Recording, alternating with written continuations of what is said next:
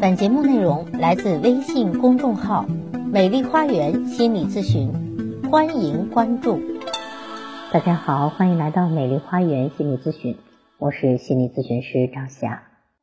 同样都是自己的孩子，父母能有多么偏心呢？一九九六年，导演李玉接到了跟拍一位优秀刑警的任务，但是到了刑警家后，李玉发现。自己对刑警本人没啥兴趣，但是镜头却根本离不开刑警家里的一对龙凤胎。李玉导演记录了短短一天当中双胞胎姐姐蕊蕊的三次情绪崩溃。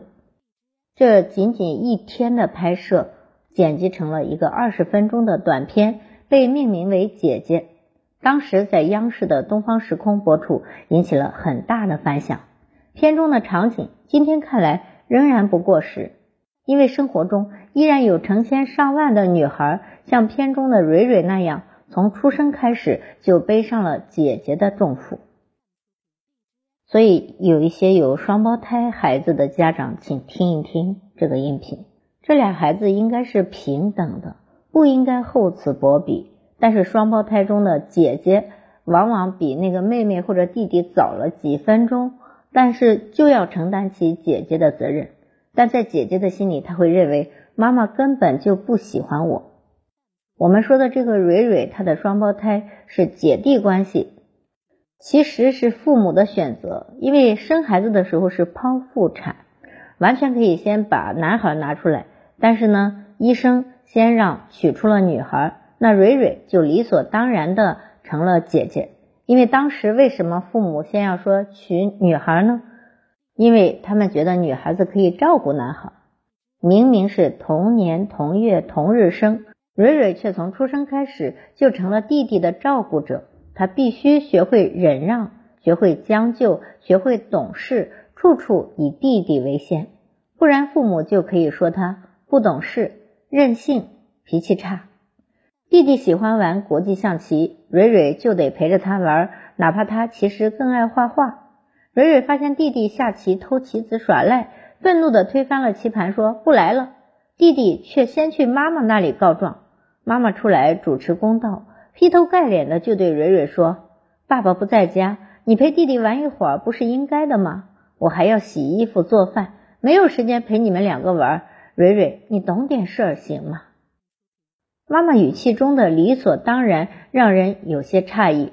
难道这个家里所有的事都只能围着弟弟转吗？蕊蕊的回答却暴露出了更多的问题。她问妈妈：“你不是说不喜欢我吗？”妈妈脸上挤出了一丝尴尬的微笑。蕊蕊很倔，不肯玩就是不肯玩。弟弟下棋还耍赖，这真的不公平。但很显然，在妈妈眼里。蕊蕊并不是受了委屈的小孩，而是爱使性子、性格也不好的孩子。他说：“这个女孩子不讨人喜欢。”他对导演李玉说：“没有人陪玩象棋。”弟弟又去房间里找出了一盒积木，但同时负责收拾玩具的人是蕊蕊。这盒积木，蕊蕊刚收拾完，又被弟弟打开了。蕊蕊不许弟弟再玩这一套。妈妈这时又出来调停。你今天怎么了？怎么没有姐姐样？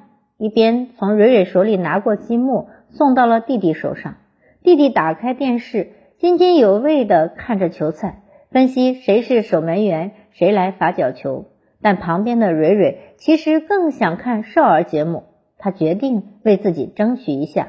他倚在门边，试探着问妈妈：“是想看《狮子王》还是看球赛？”妈妈说：“你就少数服从多数吧。”我和你弟弟一样想看球赛，然后和弟弟继续依偎在一起，目不转睛的盯着电视。蕊蕊还是倚在门边，看着妈妈和弟弟脚在地上无意识的滑来滑去。没过多久，蕊蕊还是出击了，姐弟俩因为争夺电视机的使用权打了起来。弟弟滚进妈妈的怀里，指着蕊蕊大喊：“给我把他杀了，把他杀了！”蕊蕊也一直把攥在手中的穗儿扔向了弟弟。妈妈嘴上说着“你们再打我就不管了”，却依然搂着弟弟，帮他拿掉了姐姐扔在他身上的脏东西。弟弟迅速从床上爬起来，抱紧了妈妈的手，哭，而蕊蕊依旧远远的站着。在厨房做饭的爸爸又出来调停：“蕊蕊明年就上小学了，你要懂事哦。”拉他在饭桌上吃饭，蕊蕊站在一旁迟迟不肯上桌。他说：“你们老是炫啊！”妈妈说：“你爸好不容易回家一趟，你就在那闹腾啊，真是。”这时弟弟跟着帮腔：“爸爸不喜欢你，我也不喜欢你，全家人都不喜欢你。”这时，蕊蕊很委屈，她对着爸爸把从一早下象棋的事全部说了一遍。爸爸却因此得出结论：你妈批评你是应该的，她不说你，你永远也不知道自己错在哪里，错误越攒越多。说到这里，蕊蕊才开始提起那件她最在意的事：妈妈不喜欢我。还没等爸爸劝和，一旁生气的妈妈说：“你这样永远不喜欢你。”蕊蕊抽泣着说。妈妈跟弟弟亲，总是在偷偷讲悄悄话。爸爸笑着说：“你人不大，疑心倒挺大。难道你妈和你弟在你背后鼓捣你啊？这不是笑话吗？”说完，妈妈和弟弟都朗声笑了起来。哎呦，真是！我们还能说你坏话吗？你这么点小孩。而蕊蕊却哭得越发厉害。而最后。一直在等冤枉自己的妈妈道歉的蕊蕊，却在父亲的劝说下给妈妈道了歉，结束了这一天的折腾。蕊蕊哭着对妈妈说：“妈妈，我错了，我不该发脾气。”这才得到了妈妈的拥抱和劝慰。错了，改了就好了。爸爸好不容易回来一趟，闹脾气就是不对。妈妈怎么不喜欢你了？妈妈对你和弟弟是一样的。等了一整天，蕊蕊终于等到了这句安抚：“我们对你和弟弟是一样的。”但这对父母对儿女真的是一样的吗？哎，你说没偏心，你说你公正，你说再多都没有亲亲他、抱抱他管用。小孩子才能看得明明白白。明明是你没有做好，怎么能推脱我感受错了呢？纪录片里有一幕非常令人心酸，妈妈抱着撒娇的弟弟，看着他的牙齿，而蕊蕊在一旁坐着，像是家里多出来的人，羡慕妈妈和弟弟的亲昵。蕊蕊只能远远的对妈妈说：“你看看我的牙。”妈妈搂着弟弟，笑着探头看了一眼，说：“你的牙也不好啊。”转身又投入到跟弟弟的亲昵中了。小心翼翼的寻求爱和关注，但他却没能得到。蕊蕊只能对着镜子照了照自己的牙齿。母亲觉得自己已经做得很周到了，也从未有什么重男轻女，因为她最有力的证据就是孩子吃的一样，穿的也一样啊。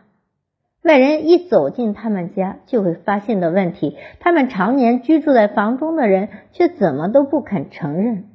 而这位妈妈可能不知道，妈妈不喜欢你这句话，对年仅六岁的蕊蕊来说，或许是被判死刑无疑。这部二十分钟的纪录片从头到尾，蕊蕊说的最多的一句话，最担心的一件事就是妈妈不喜欢自己。他反复的跟妈妈说：“你不喜欢啊，你不喜欢啊。”他闹脾气。他不懂事，他和弟弟打架，都是因为他想要得到父母平等的爱。这就是无论如何都得不到那句“妈妈喜欢你”。蕊蕊的性格或许确实不如弟弟讨喜，他较真，他认死理，他觉得妈妈错了就别别扭扭的站在墙角，一定要等到妈妈的道歉。而弟弟呢，会撒娇，即使闹腾，也紧紧抱着妈妈的胳膊。会毫不保留的表达自己对妈妈的依恋，还会在姐姐指责妈妈的时候维护妈妈。谁让你敢说妈妈的？蕊蕊不会这样表达，她只会隔着距离，远远的期待得到一点点妈妈的爱。早在一九九六年纪录片发布之后，这个家庭就受到了舆论的冲击。片中的母亲跟导演李玉说，他坐个火车都会被人认出来责问。这也使得他们一家人开始反思自己的教育，调整了对于姐弟的教育方式。令人庆幸的是，据导演李玉所知，后来纪录片里的这两个孩子都有很好的发展。很多网友来问后来姐姐的后续，其实这个话题很长，当时这个纪录片一放出去，社会议论就很大。说实话，给这个家庭带来了很多的困扰。导演李玉说，母亲说，坐火车的时候都有人认出他，责问他，使他开始重视自己的问题。所以他们调整了对于姐弟的教育方式，给了姐姐更多的关爱和尊重。我觉得纪录片带给父母的反思和震动还是很大的。现在姐弟俩都很优秀，后来都去了国外读书，现在应该工作了。很久没有联系他们了，也很想知道他们的近况。疲惫的家庭到底是谁的错？其实换一个角度看，这也不只是一个重男轻女的故事。短短的二十分钟的纪录片里，不仅有父母偏心，其实也还有中国家庭普遍存在的疲惫感。很多时候，一旦我们开始追究一个家庭中存在的种种问题，到头来就会发现。好像家里每个人都没有做错什么，但父母往往浑身疲惫，孩子觉得伤痕累累。妈妈太忙了，她要买菜、做饭，要洗衣服，要收拾家，还要上班。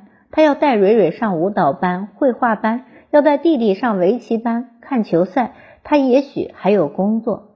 这个家爸爸很忙，所有两个孩子就靠妈妈了。在妈妈看来，她疲惫。困顿、忙碌，以至于根本没有时间去思考吃穿以外，两个孩子还需要更多心理上的关怀。他只能用尽量温和却毫无道理的理由来要求姐姐：“你是姐姐呀！”命令一个看顾另一个，让自己稍有空隙喘息。原本应该由夫妻共同支撑起一对儿女的情感天地，让他们感受到公平的爱的任务，全部都落在了母亲一个人的头上。爸爸去哪儿了呢？爸爸在忙工作，经常都不在家。纪录片中的母亲对于孩子的爸爸是有埋怨的。父亲做了一桌好菜，弟弟问为什么今天这么丰盛，妈妈却半开玩笑的说：“因为咱家来客人了呀。”你爸不就是客人吗？姐姐闹脾气不上桌吃饭，妈妈崩溃了。她对丈夫说：“我每天管他们吃，管他们喝，接送去幼儿园，这些我能干。但是整天给他俩当法官，我真的干不了。你以后多管管，我可以忙活忙活，但人的精力总归是有限的。其实，如果父亲真的在家，蕊蕊也许会感受到更多的爱。”因为父亲说，如果分帮派的话，我和你是在一起的。但蕊蕊经常看不见父亲。人的精力总归是有限的。作为刑警的父亲，却又有足够正当的理由，把更多的精力留给工作。他能做什么呢？他只能在妻子和女儿起冲突时，毫无道理的偏袒妻子，因为妻子是这么的辛苦。他只能告诉依赖他的女儿说。蕊蕊是个好孩子，有时候能帮妈妈洗洗手绢、擦擦地。蕊蕊需要做个好孩子，必须懂事。虽然她才六岁，但她是姐姐，更因为是这个家需要她懂事。但没有经历过的人，或许不会明白“姐姐”二字背后到底埋藏了女孩子们多少的委屈和心酸。妈妈真的不想对孩子更有耐心吗？父母真的不知道孩子需要被尊重吗？只不过尊重需要拿出更多的时间和精力，这对于很多的家庭来说太艰难了。说到底，做家人从来都是一件相互需要体谅的事儿。如果你是父母，请谨慎行使为人父母的权利，不要将生活的艰难转嫁给那个无力反抗的孩子。而如果你作为孩子经历过这样不公平的爱，也请你相信这不是致命的问题，因为你正在努力的成为一个成年人。你可以试一试，在新的关系中建立起新的秩序。好，我是心理咨询师张霞，所有的听众朋友咨询都可以享受最高优惠。大家如果有任何教育方面的困惑，都可以加我预约咨询。我的咨询微信是幺八三五三三五零七三二幺八三五三三五零七三二，关注我，咨询我，帮你理清困惑，走向幸福。咱们下期节目再见。